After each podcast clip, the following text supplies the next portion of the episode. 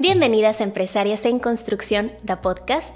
Mi nombre es Cintia Holguín y me dedico a dar entrenamientos en diferentes técnicas de micropigmentación, así como a dar mentorías para dueñas de negocio que están listas, que tienen ganas y que están dispuestas a crecer sus empresas aceleradamente sin descuidar todos los aspectos y lograr un balance en todas las áreas de su vida. Este es nuestro capítulo 16, Enamórate del dinero.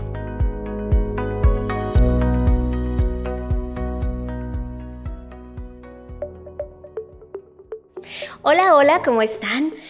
¿Cómo estás? ¿Me extrañaste la semana pasada? No sé si te diste cuenta, pero el martes pasado no pude, no pude estar acá. La verdad es que tuve una circunstancia que me impidió grabarte el podcast de la semana y lo sé y que estoy súper comprometida contigo cada martes y cada martes que tengo un montón de retos para poder llegar y grabarte, porque no nada más es sentarme y grabarte, ¿verdad? Todos los chicos de aquí en mi oficina hacen un gran trabajo editando, cortando, subiéndolo a las plataformas, importando y haciendo unas, un montón de cosas de esas profesionales que no sé, que ellos me ayudan y que lleva tiempo. Sin embargo, para quien me sigue en mis redes sociales, y si no, por favor, veme a seguir a Cynthia Browse en Instagram porque si no te pierdes de mucho chisme. Pues eh, la semana pasada yo, mi familia, eh, mi hija y yo, el burro al último decía mi mamá, em, pasamos por una circunstancia no tan agradable. Mi hija mayor estuvo pues grave, ¿verdad? Estuvo grave, estuvo internada nueve, nueve días en el hospital. Gracias a Dios ya tiene un día en casa, está bien no hubo secuelas y se está recuperando. Pero de eso no te voy a hablar hoy. Quizá en otra, en otra ocasión. Y soy muy abierta con los temas y tiendo a platicarte muchas cosas personales porque trato de verle aprendizaje a todo. Sin embargo, ahorita como que ya se me bajó la adrenalina y este estado de alerta y pues no me quiero poner chillona. Pero sí, aprendí y aprendí mucho y te voy a platicar, si no te voy a platicar los detalles de lo que pasó, quiero platicarte un gran aprendizaje que tuve de la situación. Pero antes, quiero confesarte que ahorita en nuestra oficina estamos como reestructurando, estamos todo el equipo mirando cuáles son las metas de la empresa, cuáles se han cumplido, cuáles no, si todavía queremos seguir en esa misma dirección. Así que entre todas esas decisiones que tuvimos que tomar, debíamos evaluar si el podcast continuaba porque el podcast es una área, un espacio, un canal de comunicación que amo tener contigo porque creo que aquí cuento cosas o me siento mucho más protegida, menos vulnerable o más vulnerable que en otras redes sociales donde se alcanzas como una viralidad diferente y que pues ya saben que la gente es bien feita y no tiene nada que hacer y les falta amor en su corazón, yo creo que tienden a juzgar o a hacer comentarios un poco hirientes. Y no es que me importa, pero pues tampoco hay necesidad. Por ejemplo, en el TikTok apenas le ando como entendiendo porque ahí tienen como una broma distinta, ¿sabes? Como que Instagram es muy respetuoso, es muy inspiracional y TikTok tienen un sentido del humor distinto que apenas lo estoy entendiendo. Entonces, este canal de comunicación que tengo contigo lo teníamos que reevaluar, ¿verdad? Porque realmente le quita muchas horas de trabajo a nuestra oficina y no es un área de comunicación o un producto o un servicio que crea, mm, digamos así, un ingreso a la empresa, ¿verdad? Así que yo estaba totalmente comprometida y sabía que a lo mejor en algún momento tenía que pararlo, precisamente porque necesito no solamente mi tiempo, sino todos los recursos que invierto en el podcast, poderlos invertir en otra área, en lo que ustedes escuchaban, aprendían, volvían a escuchar y ponían en práctica todos los capítulos que ya tienen. Y bueno, cuando por la situación personal que tuve, forzosamente tuve que parar una semana, dije, mira, y no pasó nada. Entonces, quizás si lo podemos parar y todo el mundo lo entendería, no estaría yo quedando mal contigo, ¿sabes? Sin embargo, ayer me puse a revisar las estadísticas del podcast, que tenía un ratito que no las revisaba, y me di cuenta que somos 37 mil 200 algo revisamos ayer. ¿Quién se acuerda? ¿El número? ¿Nadie? Eh, le estoy preguntando aquí a los chicos de la oficina. No lo anoté, pero es una historia donde, wow, 37 mil veces han reproducido el podcast o 37 mil. O sea, ¿en qué momento, sabes? Y luego la plataforma te arroja todas las estadísticas y ahí es donde me impactó más. Donde vi un Estados Unidos, un México, un Colombia, un Venezuela, Turquía, Serbia, Arabia Saudita, Islas Caimán, Puerto Rico, Colombia, Bolivia, Brasil, Alemania, Norway, Switzerland, o sea, un montón de países que, wow. Y esto lo sé o, sé que, bueno, obviamente un alemán no está escuchando empresarias en construcción, ¿no? Si es sino que más bien es alguna latina que está por allá y a través de mi palabra, a través de YouTube, si lo estás viendo en YouTube, si lo estás escuchando en audio en Spotify, a través de mi experiencia o de las experiencias que les comparto aquí, pueden sentirse un poco, incluso hasta más cerca de casa. Y sabes, eso me, me pegó porque yo como migrante recuerdo que cuando recién estaba o cuando recién llegué a Estados Unidos buscaba contenido que pudiera alimentar mi persona, mi mente, mi alma en mi idioma natal independientemente que yo me encontrara en otro país. Y descubrí en ese momento, ahí les dije que no quería ponerme chillona, descubrí en ese momento la oportunidad que la vida me está dando para llegar a tantas personas, a tantas mujeres, a tantos países, en muchísimos rincones del mundo, para llegar con mi mensaje.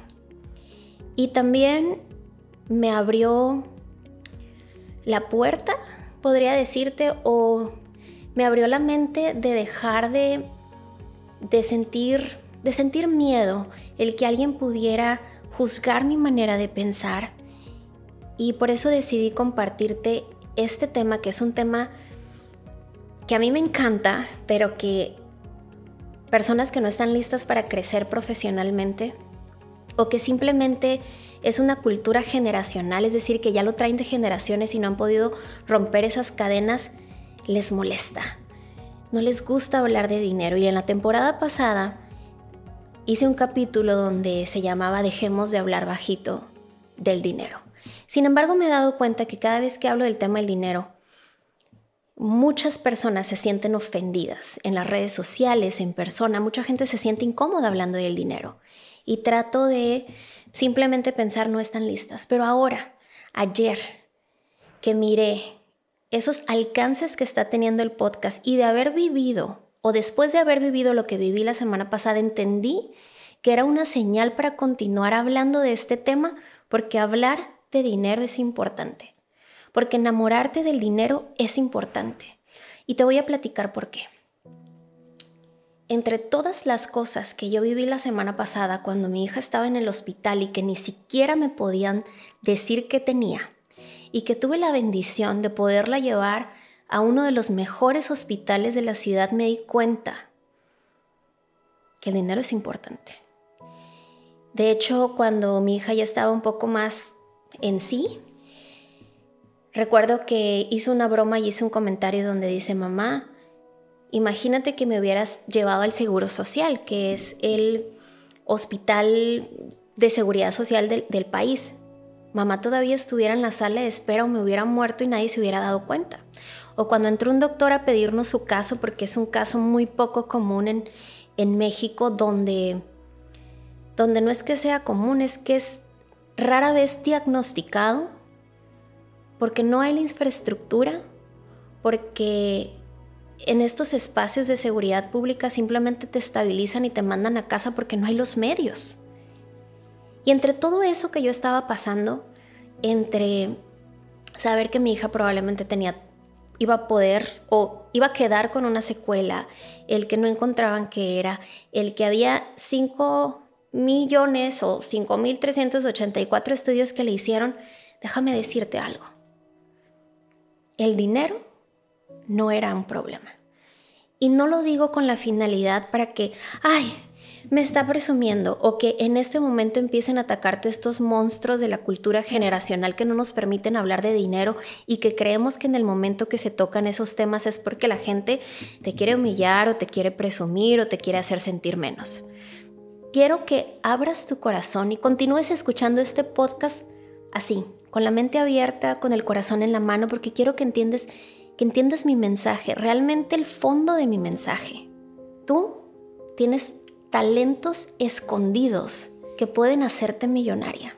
Pero la vida, las novelas, la educación, la cultura, tus amistades, tus seres queridos te han dicho que no es posible o incluso te han dicho que es malo aspirar a tener dinero, que es malo aspirar a ganar dinero, que es malo aspirar a ser millonario. ¿Por qué? ¿Por qué el dinero sería malo? Si solamente es un objeto neutro que tú le das el valor, el lugar o lo avientas a la posición que sea, ¿es malo cuando con el dinero comen tus hijos? ¿Es malo cuando con ese objeto puedes garantizarle a ti y a tus seres queridos salud digna? ¿Salvar su vida incluso?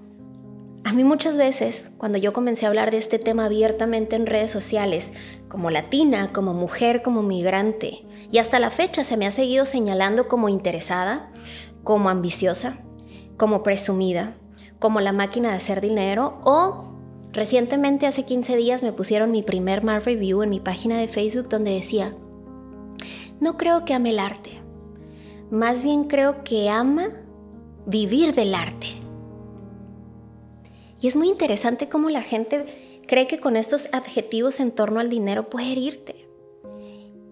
Y yo simplemente pienso, ¿por qué tú no deseas ganar dinero? ¿Por qué tú no quieres superarte? ¿Por qué tú no quieres explotar los talentos que Dios y que la vida te dio que literalmente pueden hacerte millonaria? Ve afuera y busca evidencia de gente que lo ha hecho. Existe, claro que existe. Pero si tú no sanas esa herida, tú no sanas esa mala relación con el dinero, no rompes esa cadena generacional, tu mente nunca va a estar en ese estado de alerta para entender las oportunidades que la vida te presenta para alcanzar tus sueños. O peor aún, hay personas que ni siquiera lo sueñan. Hay gente que me ha escrito, personas con las que yo he hablado, que me dicen, no, yo no puedo soñar, eso nomás pasa en las novelas. No, oiga, no, ¿para qué quiero tanto dinero mientras tenga un techo? ¿Para qué quiero tanto? No necesito tanto para vivir, no necesito tanto para ser feliz. Y si bien es cierto que el dinero no te da la felicidad, ¿hay cómo ayuda? ¿Por qué? Porque a la hora de tomar decisiones, tomas decisiones con la cabeza fría, tomas las mejores decisiones para ti, para tu vida, para tus hijos, para tus seres queridos y no decisiones basadas en dinero. ¿A qué me refiero con esto? ¿Tú sabes cuántas personas no alcanzan a recibir atención médica a tiempo? Porque en el momento que tu ser querido o tu hijo o incluso tú misma se siente mal, dices, no, no va a ser nada, va a ser una gripa. ¿Por qué? Porque estás tomando una decisión basada en dinero. Porque en ese momento no puedes ir y decir, mira, me duele, revísenme a ver qué tengo. ¿Por qué? Porque lastimaría tu budget de la semana. A la hora de querer llevar a tus hijos a pasear, a la hora de comprarte una blusa, incluso a la hora de ir al supermercado y comprar alimentos. Las decisiones que uno hace ni es ni por salud, ni por calidad, ni siquiera porque algo se te antoje. La decisión es basada en dinero. ¿Qué pasaría? Imagínate ahorita lo que estés haciendo. Imagínate ahorita que el dinero no fuera un problema en tu vida. ¿Qué sería diferente en este momento? Quizá ya no estuvieras en ese trabajo que no disfrutas. Quizá ya no estuvieras con esa pareja que te lastima o que no te hace feliz. Quizá en este momento vivieras en otro país. Estuvieras rodeado de diferentes personas. O pudieras comprarle ese medicamento a tu hijo, a tu mamá o simplemente pudieras donarlo, pudieras tener la oportunidad de bendecir con ese dinero. Así que quiero invitarte a que trabajes en eso, en trabajes en la mentalidad porque no va a suceder nada mientras tú no te quites esas ideas que el dinero es malo, que el dinero daña a las personas, que trae ciertas maldiciones a las familias o a las generaciones o que el dinero cambia a las personas. El dinero simplemente va a resaltar lo que uno ya es. La broma del sugar daddy es divertida, mija. Es bien divertida, chiquilla. Pero más de que te encuentres un sugar daddy, yo te deseo que encuentres ese trabajo digno, que te haga feliz y sobre todo que tengas un salario digno que te merezcas o que tengas ese emprendimiento que tanto soñaste, que ojo, emprender no es para todo el mundo y está bien. Simplemente que toda la cultura y sobre todo la cultura latina y toda la cultura alrededor de la mujer es para hacernos creer y para hacernos sentir que el dinero no es importante y que nosotros como mujer no podemos ganar dinero. Pero ¿sabes qué? Tu ejemplo se necesita. Y estas palabras un día una persona las escribió, me las escribió y yo hasta le tomé un screenshot y lo tengo en mis favoritos. Porque cada vez que me da pena hablar de dinero o que quiero sacar un producto nuevo para que se venda mucho, digo, ay no, ¿por qué Diosito me va a castigar si estoy de ambiciosa? Yo misma también lucho con esos monstruos todos los días, pero luego recuerdo ese mensaje donde me dijeron, tu ejemplo es necesario. Más mujeres hablando de dinero es necesario más mujeres ganando dinero es necesario. Más mujeres teniendo la convicción, la convicción real y genuina que puede ser millonaria es necesario, porque ese dinero no solamente es para ti, no solamente te bendice a ti, te bendice a ti y a los tuyos. Impacta y toca vidas, todas las vidas de las personas que se encuentran a tu alrededor. Nos vemos el siguiente martes. Gracias por todo.